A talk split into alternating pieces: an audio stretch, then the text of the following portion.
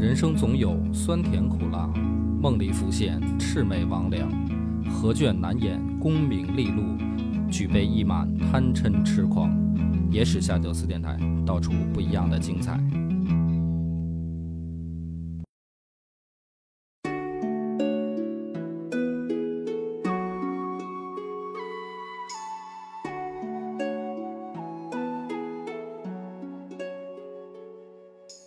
大家好，欢迎收听《野史下酒》，我是主播恶把波。张小娘，上回呢，咱们讲了一个三皇啊，嗯我心目版本的三皇。然后上回讲完了以后呢，小敏就问我说：“那五帝到底是谁？嗯，是吧？想听，还是想听连续剧？对，啊期待了一周了。哎，期待一周。咱们这回呢，正好给大家讲讲这个五帝。五帝是谁？其实版本呢，相对三皇来说比较统一。嗯没有那么大的分歧。呃，但是当然了，这个也有争议在里面。嗯，而且他们的这个顺序，呃、和到底是哪五个呢？背后也是有它的逻辑和故事。嗯那我先说啊，武帝比较公认的版本都是谁？皇帝、颛顼、帝喾、唐尧、禹舜，嗯，这个是三皇五帝里面的五帝。这是按时间顺序的吗？对，而且是按照时间顺先后顺序的啊，就是先念谁，谁时间在前啊。再念一遍啊，大家可能没听清啊。皇帝、颛顼、帝喾、唐尧、禹舜，这是五帝。那接下来一个问题，大家就问了，说为什么是他们五个嗯啊？是不是呃还是因为功绩呢？嗯或者说这个背后有什么道理呢？皇帝啊，我们先来捋他干过的事儿啊，这一辈子其实是在这五个人里面最多的，就他的一辈子遇到的事件是最多、最丰富、最精彩的。首先他干嘛了呢？他碰到了一个对手叫炎帝。对手。啊，皇帝是一个部落的首领，他爹就是部落首领。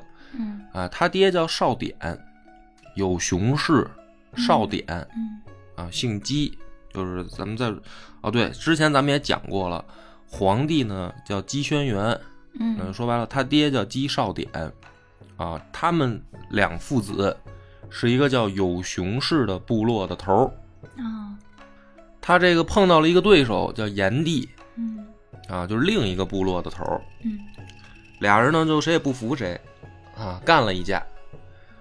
干完这一架，是有人服了吗？有人服了啊！干架的地方叫阪泉啊啊，阪泉之战是这个我们怎么说华夏民族历史上的很重要的一场战役。嗯因为干完这一仗啊，就出现了一个词儿，叫炎黄子孙。嗯啊，炎黄子孙指的就是炎帝和黄帝，他们两个部落就是的后代。嗯那为什么说这个很重要呢？啊，就是这个事儿代表着什么，意味着什么呢？不就是打架吗？不就是部落干仗吗？对呀，以那这个前也干过那么多啊，仗那上古社会难道就他们两个部落干仗吗？是吧？大家注意啊，就是炎帝跟黄帝的这一次干仗之所以意义不同，是因为他们有了一个新的发明，什么发明？这个发明叫联盟。就是在大自然当中啊，强弱、胜负、争斗这些事儿啊，只会导向两种结果。嗯第一种结果呢，就是胜。嗯第二种结果就是败，就是不管是一个个体还是一个族群，当他向另一个个体或另一个族群发起进攻的时候，嗯双方开始争斗。嗯在大自然当中，这种争斗只有两种结果，就是输赢。嗯赢的一方生存下去，嗯输的一方丧失了这个生存资格，嗯或者说起码丢失掉了生存资源。嗯比如说什么呢？领地、嗯水源、食物嗯啊，这些东西可能战败的一方就丢失了。大大自然当中，动物也是啊嗯啊！你看这个，一到了春天交配的季节，非洲的大草原上 是吧？但凡长角的啊，嗯带犄角的就要开始为了配偶权进行很惨烈的争斗，嗯是吧？那就是这个道理啊，就只有输赢二字。人类在这件事上呢是有所突破的，就在于炎帝和黄帝他们两个，他们两个竟然就发明了第三种结果，就叫结盟，就是打完了以后不分输赢了。嗯啊，咱们不要分说谁赢谁输，因为输赢代表什么？输赢代表我剥夺你的生存权利，嗯，就是赢的一方要剥夺输的那一方，嗯所以他的部落要吞并掉另一个部落。只有炎帝跟黄帝打完这一仗，说我们两个的部落呢，不要谁吞并谁了，我们结盟。结盟是什么？对于我们现代人人来说很好理解，合作嘛，哎，就是合作，哎，就是咱们共同生存下去。嗯互帮互助是吧？嗯一帮一，一对儿红。但是，在那个年代，什么是结盟？对吧？他们之前没有这种形式嘛，没有结盟，就是我把你干掉嗯啊。所以炎黄子孙，它其实背后意味着一个很重大的突破是，人类有别于大自然的这个族群生物，有了自己的发明创造，就是结盟。但是，这种结盟呢，嗯，并非独有。嗯。啊，就是并非炎黄两个部落独有，因为很快呢，这个联盟就碰到了另一个对手，对方也是联盟，对方的联盟叫九黎。啊，嗯。九黎的老大就是蚩尤。嗯。啊，所以这还是有一个词儿，黎民百姓，黎民指的是九黎，啊。百姓指的是这个最后大部落里面各个的这个姓氏，嗯。就是联盟里面有上百个部落，所以他们有不同的姓，所以黎民百姓是合称嗯啊，是合称。那么九黎呢，当时是九个东方的部落联盟起来，嗯来冲击就是中原炎黄序列的这个部落联盟。啊所以黄帝大战蚩尤，就比炎黄大战的版权大战更高级了。嗯，因为它是两个组合，对，就是我在讲这个，我讲很多人到那儿听明白了啊。炎黄两个人打仗嗯。是他们两个部落嗯。在干架，对。然后呢，其他的部落在观望，嗯。就是啊，你们两个谁赢了，我们跟着谁，谁是大哥。嗯。咱们的最后呢，胜的人也不吞并掉所有的其他部落啊，胜的人咱们说咱们一块儿结盟，嗯。我是盟主。这个联盟产生了以后，发现东方有一个九黎联盟，人家也是这种组联盟形式，嗯。所以涿鹿之战就是皇帝大战蚩尤，是部落联盟之间的战争，它的级别就更高了。嗯那么最后呢，大家都知道，胜者是皇帝，嗯所以皇帝是当之无愧的这个五帝当中的第一个首啊，就是也是怎么说呢？就是炎黄子孙的这个祖始祖啊，华夏的另一个这个始祖。因为你发现前面的三皇还是母系社会呢，嗯。到了五帝这儿已经成为了父系社会了，嗯。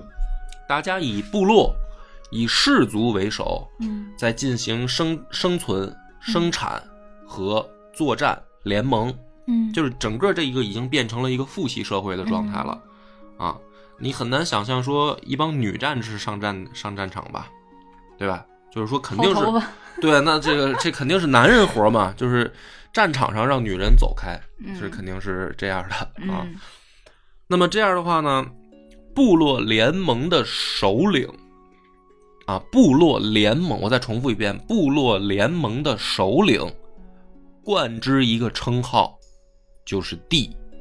所以帝指的是什么呢？不是一个部落的头，是部落联盟的一个盟主，嗯他叫帝。嗯哎，所以皇帝是第一个部落联盟首领，这是他背后代表的。嗯那么讲到这儿的时候呢，就有一个问题啊，就是说，当了帝以后，他要干嘛呢？嗯呃，为什么叫皇帝呢？因为他不是本名叫姬轩辕吗？对好，帝字儿解释清楚了，为什么他又叫皇呢？嗯，这个颜色又是从哪儿来？因为它不是那个上面一个白底下一个王的黄，嗯，它是黄色那个黄。嗯那为什么叫这个字呢？就是姬轩辕当了首领以后呢，他干了几件事儿啊，其中很重要的一件事儿呢是封禅嗯啊，就是他到处带着自己的这个怎么说呢部队啊，就巡行。嗯他不是首领吗？他就东南西北啊转了一大圈儿，走到东方的时候呢，就到了泰山。到泰山的时候呢，他进行了一个仪式，叫封禅。嗯封禅是什么呢？就是在泰山山顶和泰山山脚呢，分别进行祭天和祭地的仪式，然后目的是告诉天地，我现在当了部落联盟的首领了，我是老大，跟这个各位通报一声，嗯，就是告诉天上跟地上这些神仙们吧，我们人间照顾着点啊，这是这我们这这边有有主了啊，嗯。跟你们通报一声。所以封禅仪式呢，是从古到今帝王啊，在心目当中视为一件非常重要的大事儿。啊，就是说第一个帝王皇帝他干过封禅大典，通告天地，所以后面的皇帝觉得说，我们要是跟上天打报告，最高级别的就是干这事儿，就是上泰山封禅。啊，这个跟后后来的祭祀是一样的吗？就是后来很多朝代的皇帝也干过啊，嗯唐朝也干过啊，嗯宋朝也试图想干嗯啊，就是是反正但凡是皇帝吧，都想干这个事儿啊，到清朝也想干啊。嗯那么能不能举行封禅仪式，其中有一个很重要的标准，就是有没有祥瑞，就是说有没有这个美好的预兆。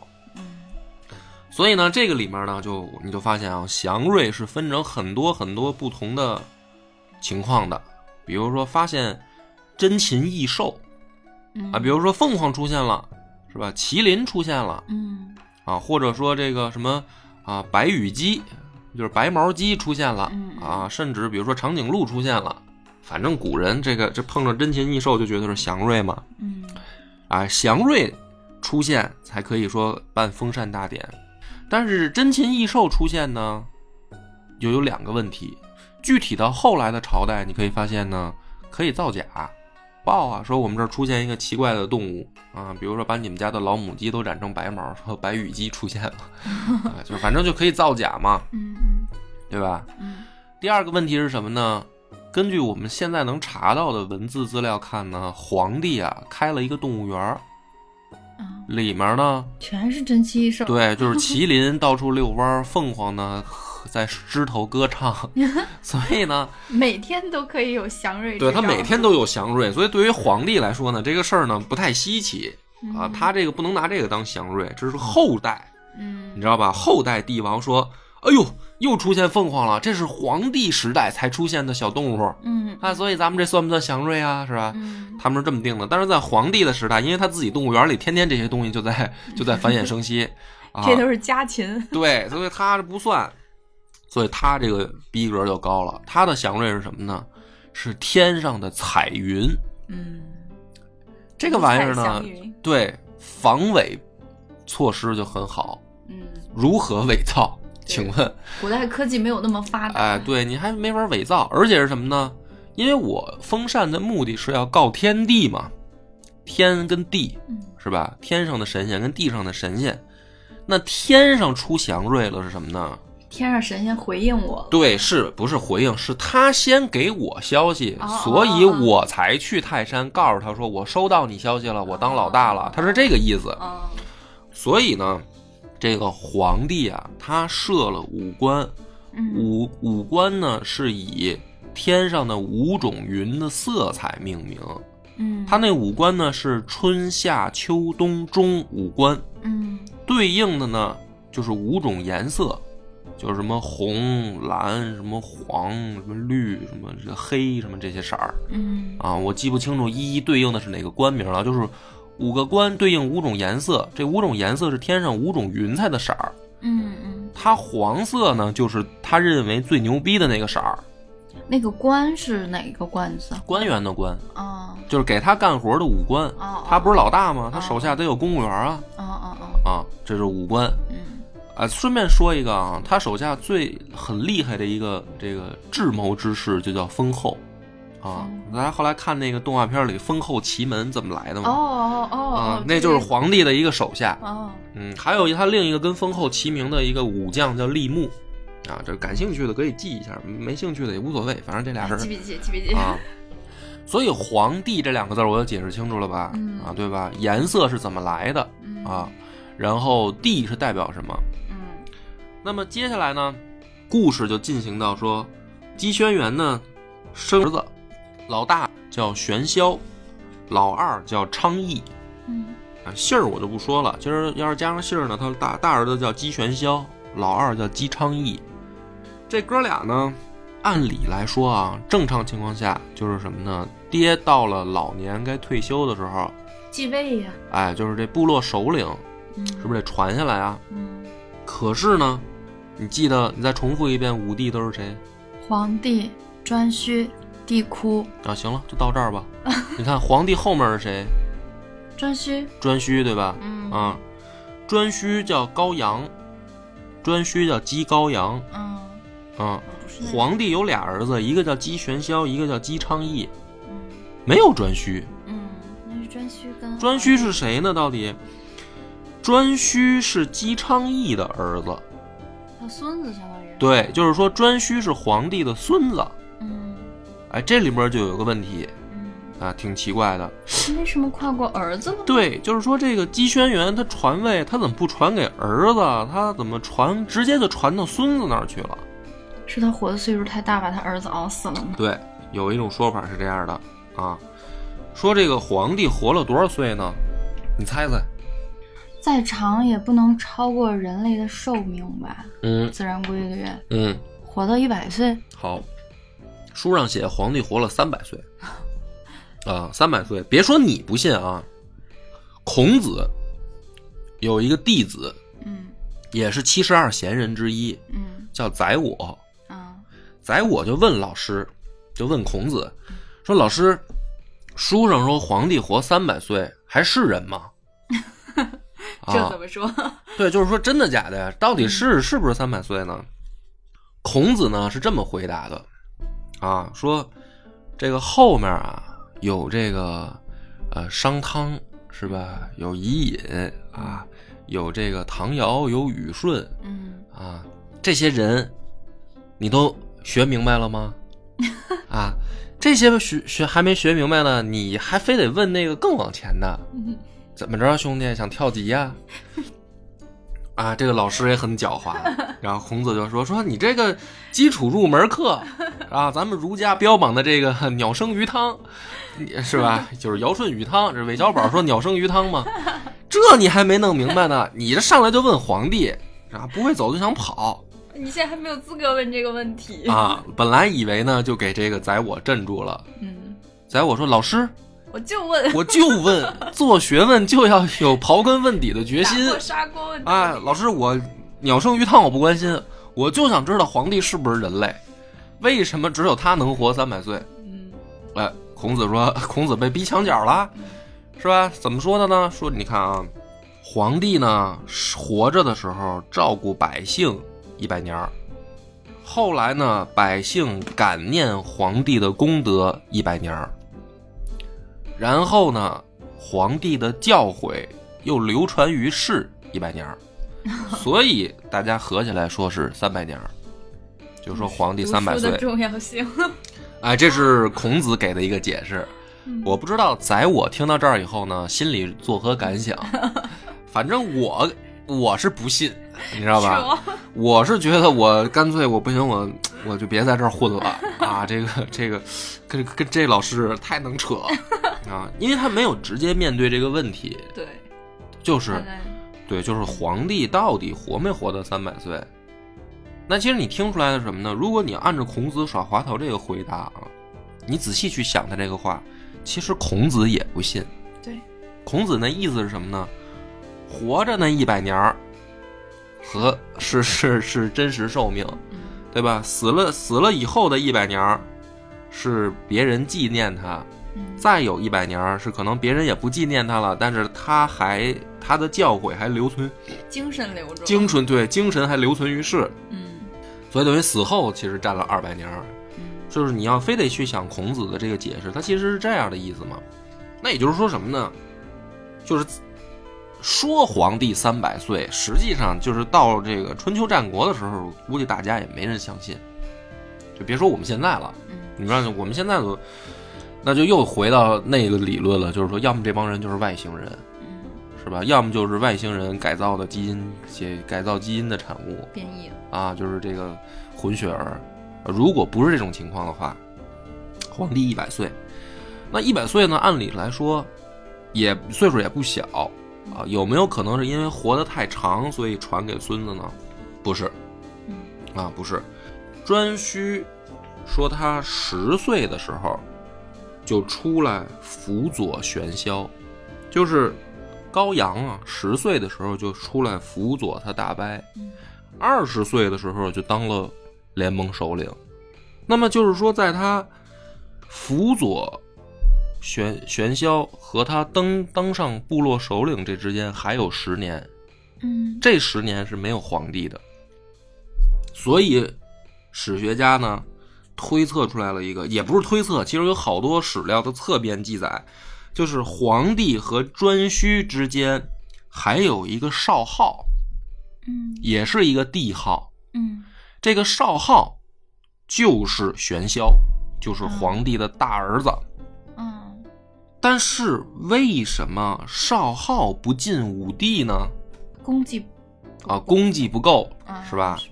好，我们先把第一个疑问留在这儿啊。嗯我再重复一遍：姬轩辕有俩儿子，就是皇帝有俩儿子，大儿子叫玄霄，二儿子叫昌邑。嗯在他后面，武帝是直接到了颛顼，就是二儿子的孩子高阳身上。嗯而这里面有一个问题是，少昊是谁？是不是他大儿子姬玄霄？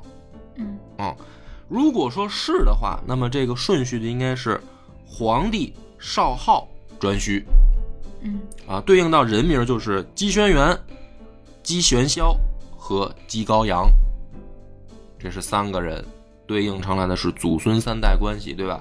高阳是玄霄的侄子，他还没有让儿子继位。哎，再往下说呢，颛顼下面你再说是谁？刚才说武帝帝喾，帝喾对吧？帝喾是谁呢？我说啊，高阳有好多儿子，其中最重要的有两个，一个叫穷禅，另一个叫王两。嗯哎，我有一个那个专辑叫《王两集嗯嗯，对，》，就是那俩字儿，穷禅和王两。然后帝喾呢叫高辛，高阳的儿子叫穷禅和王两。嗯也就是说什么呢？帝喾不是颛顼儿子，嗯，哎，是颛顼孙子吗？哎，你看，也不是他孙子，帝喾是少昊的孙子，也就是说什么呢？你看啊，少昊是颛顼的大伯，对吧？嗯啊，然后帝喾见着颛顼也得叫声大伯，就是他是叔叔辈儿的。这个大家讲到这儿可能乱了啊，我给你顺一下啊。嗯皇帝的长子叫玄霄，嗯玄霄生了个儿子，又生的儿子叫高辛，嗯高辛是帝喾啊。皇帝的二儿子叫昌邑，昌邑生的高阳就是颛顼。嗯，你会发现什么什么乱了是吧？特别乱，就就是。来回都是侄子继位，对，就是什么呢？爹呢传位他不传给儿子，他啊非得传给侄子，啊啊，对对都是给兄弟的孩子。对，啊，就不给自己的直系亲属。然后呢，再往下讲呢，帝喾再往下不就是唐尧了吗？嗯哎，唐尧的本名叫放勋，嗯就是姬放勋，嗯他是高辛的儿子，他是老四。嗯他还有三个哥哥，大哥叫契，嗯二哥叫谢，三哥叫直，嗯。只有他叫放勋。嗯。这起名字都不是按照一个辈分起，反正啊，听明白了吗？嗯嗯，就这个是给儿子了，这个是给儿子了。第，四代，但是呢，非得给老四，嗯嗯。没给前仨，啊，然后呢，唐尧完了是谁？唐尧完了舜，对，是禹舜，对吧？啊对对对。唐尧、禹舜啊。放勋的儿子叫丹朱，嗯。我就非得说他们这儿子叫什么意思是什么呢？我就这么给你讲吧，五帝啊都有儿子，嗯。但是呢，他传位呢，他都不往儿子那儿传，他都往外人那儿传。嗯。禹舜本名呢叫姚崇华，嗯。其实呢是改姓了。嗯正常来说，它应该叫姬重华嗯嗯啊。为什么叫重华呢？是因为他天生双瞳，就是他一个眼眼眶里面有两个瞳孔，所以叫重华。姬重华是颛顼的第七代孙。嗯你看啊，颛顼是昌邑这一支儿上的，嗯唐尧就是姬放勋是玄霄这一支儿上的。嗯也就是说什么呢？唐尧本来该传给他儿子丹朱，嗯结果呢又传回昌邑那支儿去了，传给姬重华了。嗯你就琢磨这事儿啊，我就我现在讲到这儿，我就跟大家开始分析啊。这个咱们的炎黄所谓的炎黄始祖皇帝有两个儿子很重要，一个就是玄霄，一个就是昌邑。嗯接下来的五帝就在这两支儿上来回来去倒对，啊，倒什么呢？到底为什么倒呢？是啊，于是呢，有这个经历了春秋战国以后呢，定下来一个调儿，嗯说武帝时代啊，流行一个玩意儿，叫禅让。哦，禅让，禅让，哎，这个禅让呢，咱们现在听起来就是不陌生啊，大家都听说过，啊，就是天下这个大位，什么人来做呢？有德者居之，嗯德行好不好啊？个人品德好不好，是吧？他就可不可以配他这个位？嗯你叫德得配位啊。嗯啊那说这个个人品德都包含什么呢？比如说小敏，你觉得这个一个人的这个道德品行应该包包含什么东西呢？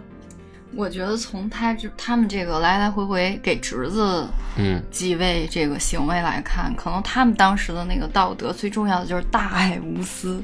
首先，我要没有私心，嗯。我就是为了我这个子孙后代繁衍生息、繁荣昌盛，嗯。我没有私心，我不会把我的地位让给我的儿子，所以哦我会在这个同辈当中找一个嗯。有才能的人继位，不管他是我的儿子或者侄子。就是反正在小小子们里面找一个最有希望的。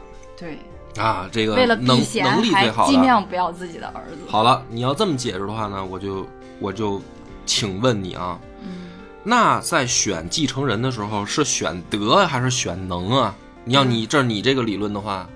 就是为了体现我自己的德，啊，为了避嫌，我尽量不选自己的儿子，嗯，我选侄子。好，但可能他选的那个侄子确实有才能。所以他选的那个接班人是有能力的。嗯嗯，啊，这个叫禅让制。我告诉你，不是 我是分析了一顿。啊，人家人家儒家解释的禅让制是什么呢？选的那个人要重他的德，就重不是重他的能力。比如说一个问题啊，嗯比如说这个舜，嗯舜为什么能成为部落首领？在流传的故事是当中是这样的：他爹呀，就给他找一后妈，生了个弟弟。这个一家四口啊，另外三个天天就琢磨怎么把舜弄死，啊，就是目的就是把舜弄死。比如说什么呢？上房干活吧，嗯把梯子撤了，在房下面点火。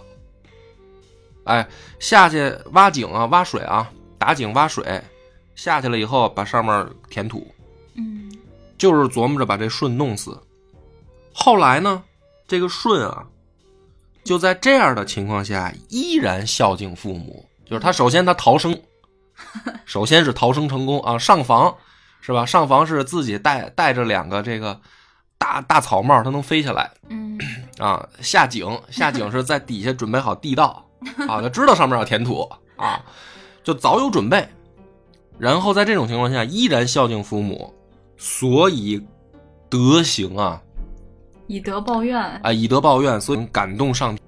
然后就是唐尧就把这个首领之位传给虞舜，嗯他就成为新的部落首领了。啊，武帝最最后的是这个虞舜啊，再往下就是大禹了，那是另一个那个是另一个故事了啊。我们就讲到虞舜。嗯通过这个，我要告诉你什么呢？儒家的标准里，他选的是德行。嗯，那我反回过头来再问你，你刚才那个观点，你在儿儿子里就没有德行好的吗？哎，对啊，就就非要每一代都是侄子里德行最好吗？还有一个问题啊，如果说禅让制，不管是选能力还是德行，嗯，是不是只在自己家人里面选呢？就是下一代吧。自己家的，呃，就是这两个玄霄跟昌邑嗯，这两支下面我问你是你离你印象当中的禅让制是在哪什么范围里选？应该是不选自己家人吧？禅让制。就是说它的范围不光局限在一个部落嗯啊，就是或者说一个家族里面，是吧？它是应该面向所有部落选，选所有部落里面最有能力的那个人，嗯，对吗？嗯，对不对啊？你肯定点儿 对吧？啊！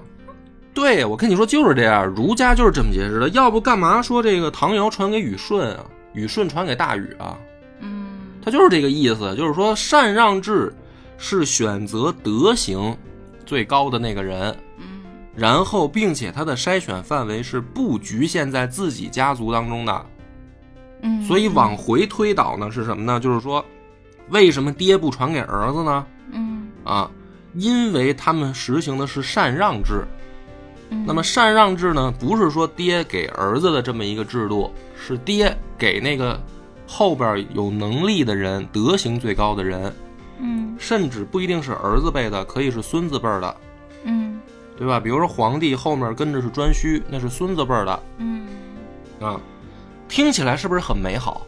如果是那样的时代，但还有一个问题，就是他们这个武帝来回传位，其实传的都是那个皇帝的后代嘛。对，你也听出问题来了。哦听起来禅让制好像是说挺公平、挺美好的，但是为什么都局限在姬家里传啊？嗯，对啊，就是为什么都是姬姓人之间传？是啊，嗯，所以实际上，我告诉大家，武帝背后告诉的一个故事是经过了春秋战国以后，儒家、墨家学者的改造的。我们听到的版本是经过改造的，而历史的真相是根本就没有禅让制。历史的真相，武帝的延续是根本就没有禅让制。每一次权力交接的跟着就是权力为了权力的杀戮。嗯来，我们再从头解释一遍啊。姬轩辕要退位的时候，他的两个儿子玄霄和昌邑纷纷被贬到了江水和弱水，嗯，是什么呢？两兄弟争位，哦，它的背后的原理是这个，所以不是没有传给他的儿子少昊，就是继了这个部落联盟的首领地位的，嗯。只不过他继了这个位以后，颛顼上来又把少昊废了。哦，就是弟弟的儿子上来把大伯废了，所以皇帝后面直接跟的是颛顼，大家都不提少昊，嗯。因为正常来说，按照人的私心，就应该是传给玄霄的可能性更大。嗯嗯所以第一个问题，皇帝到颛顼这儿就出现了，嗯兄弟俩打起来了。嗯嗯颛顼在传的时候，他的儿子穷禅把王两给赶跑了。嗯又是兄弟相争，所以王两听这名儿是鬼。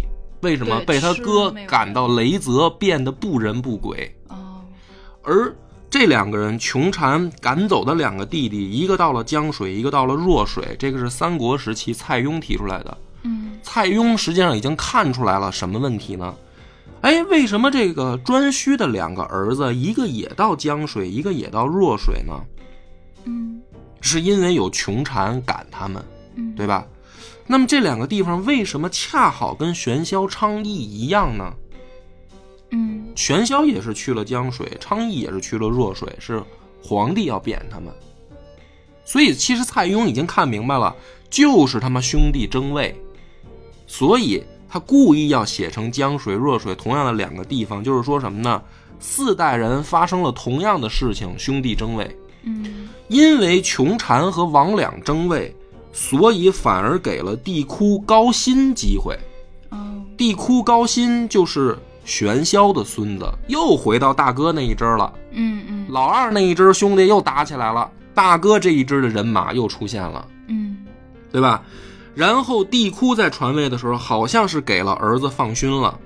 嗯。啊，放勋就是唐尧，但是放勋是老四，嗯。他前面有仨哥哥，放勋就干掉了三哥直，所以帝喾传位的第一继承人是直，他中间还有一个帝，只不过直连帝号都没留下来，嗯就变成了帝喾后面直接跟着唐尧了。嗯，这才是真相。然后是什么呢？放勋、唐尧实际上就是想传给儿子丹朱，嗯结果是被禹舜篡位，哦禹舜就又回到昌邑那一支去了，他是颛顼的第七代孙。所以为什么是总在这个大哥跟老二这两只鸡家之间来回的去去变呢？嗯嗯，因为他们这一个部落作为部落首领、联盟的首领，他们是最有能量的一族，嗯。就是这个姬姓氏族，他们是最强的那一个部落，啊，他们作为部落联盟的首领，其他部落的这个基础是存在的，但是你们家谁说了算，那就看谁拳头大。嗯所以武帝时代定为皇帝颛顼、帝喾、唐尧、禹舜，而删掉了少昊，删掉了这个穷禅，删掉了直，删掉了丹朱。是因为他们是被打跑的。对，是因为他们是在权力道中斗争当中落败的那一方，所以他们没有被记载进武帝。嗯然后呢，这个故事就编造成了一个美丽的版本，说武帝之所以是他们五个，是因为在上古时代，部落首领是靠选下一任的德行产生的，所以不是给儿子，所以也不是一代人的关系，所以它中间穿插着有的是爷爷辈儿的给孙子辈儿，啊，叔叔给侄子，然后这个同姓人给外姓人。因为他要解释什么叫禅让制，但是实际上是什么呢？禅让制在武帝时代根本就不存在。是为了掩盖残酷的权力的斗争跟杀戮，编造了一个美丽的善意的谎言。它就是一个美丽的善意的谎言。然后这个事儿呢，我的我给大家再进进一步解释为什么会变成这样。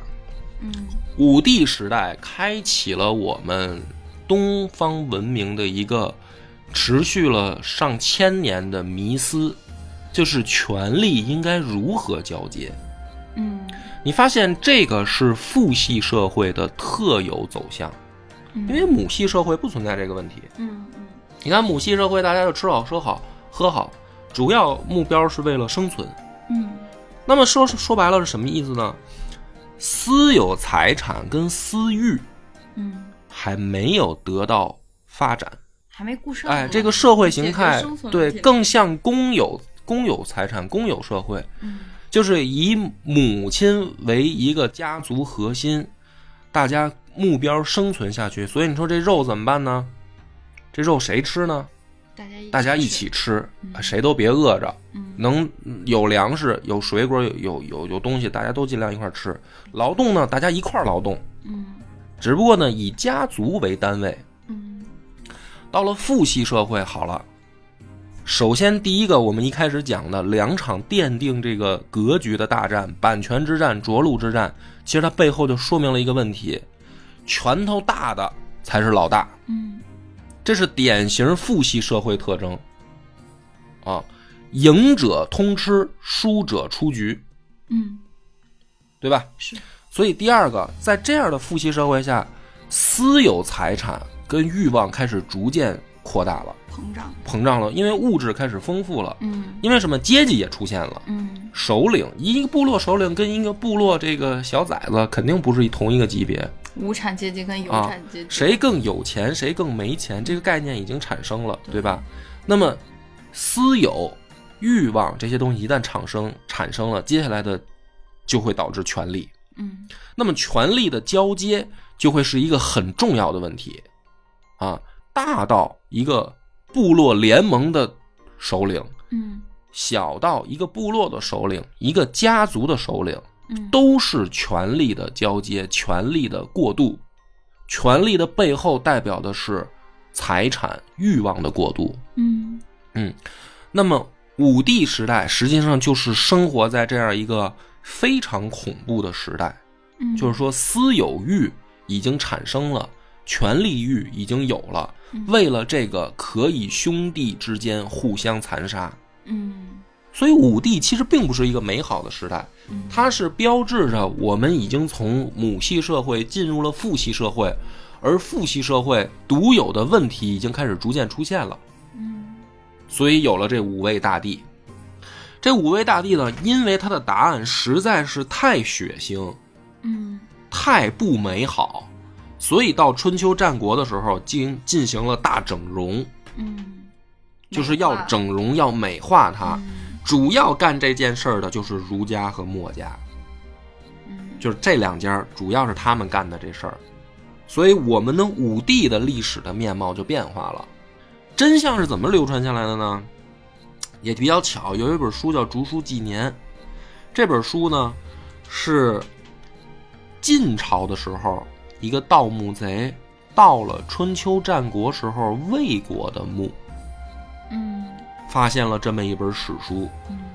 发现这个史书以后呢，都记载在那个竹简上，在墓里面。嗯。打拿出来一看，哎呦，好家伙，人家这是一个从上古到这个春春秋战国魏魏国时候的这么一个史一套史书，嗯。哎，就发现这是什么呢？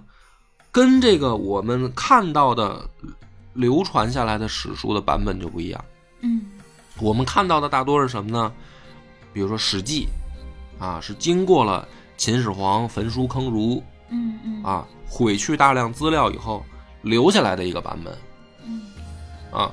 那司马迁儿他去记载三皇五帝，他还没记三皇是吧？嗯他从五帝开始记，他记五帝中间隔了多少年？也隔了上千年，嗯就跟我们今天去想司马迁在想什么事儿是一样的。嗯就是也是隔了上千年，所以你去看，哪怕你去看《史记》的版本的这个武帝，也看的就是这个迷迷糊糊迷迷糊糊、懵懵懂懂很多说不啊，通的地懵方。懵懵叨叨，说到底是要说什么呢？反正呢，这五这五个大帝啊，嗯除了名字不一样，你感觉剩下的啊，什么这个行为举止啊，什么都都差不多嗯啊，嗯就是哎呦，道德很高，嗯顺应天道，是吧？这个教化万民，就这些大词儿套词儿往里，除了皇帝干的事儿比较多，又打仗吧，啊，又巡行吧，又封禅，后面这四位你感觉没什么区别嗯，是的。啊？到底要说什么事儿呢？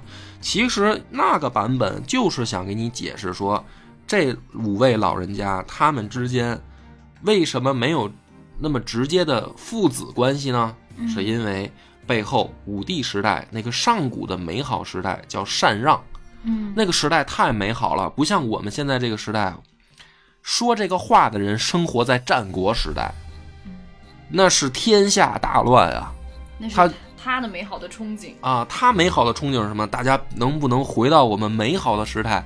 人就说美好的时代是什么时候啊？上古啊！嗯上古的时候，你看禅让，嗯大家不为了权力去杀人，你们现在都是为了私欲在杀人。嗯然后大家说哦，还有你，哎呦说先生，你知道上古的事？我知道啊。嗯啊，我们有记载啊。嗯哟，先生，你是哪个学派？儒家的。我老师叫孔子，是吧？我老师叫丘，是野合生的，是吧？瞎瞎瞎说。呃，丘就是这么一个意思嘛。然后，所以我们看到的是经过改造的版本，而真实的版本啊是什么呢？是就没有禅让制。嗯他之所以每一个没有父亲传到儿子是什么呢？是因为抢的太他妈激烈了，儿子就是那众矢之的，先被干掉的就是儿子，儿子之间还干儿子呢，所以武帝他传不到儿子手里一场又一场直面欲望的杀戮。啊。那么也就是说，到武帝时代结束，出现了一个重大变故，解决这个问题，嗯什么呢？权力私有制。嗯是我发明的词儿吧？我也不知道有没有人用过啊？什么意思呢？大禹出来了，大禹独夺得了联盟首领的位置以后，直接开启了家天下模式，在他在位的时候就已经准备儿子继位这件事儿做足了准备。等我准备传位的时候，谁也别想动我儿子。啊，开启这个模式，让大家公认权力的交接就是父传给子，大家同不同意？所以武帝到虞舜的时代结束，嗯大禹开启了一个新的篇章，就不是叫部落联盟首领了，嗯他那个时代叫国家，就是国跟家统一了，啊，对吧？我家的事儿就是我们国的事儿，嗯我这个爹就是王，我的儿子就是将来的王，国跟家统一起来去想，这个叫国家了。嗯再往他之前，武帝时代叫部落联盟首领，嗯所以那根本就不一样啊。所以大禹是下一个时代另一段故事的篇章的开始啊。那么我们的今天到这儿解释武帝也就解释清楚了，感谢大家的收听。我们的微信公众号叫“柳南故事”，柳树的柳，南方的南。如果还没听够的朋友，欢迎您来订阅关注。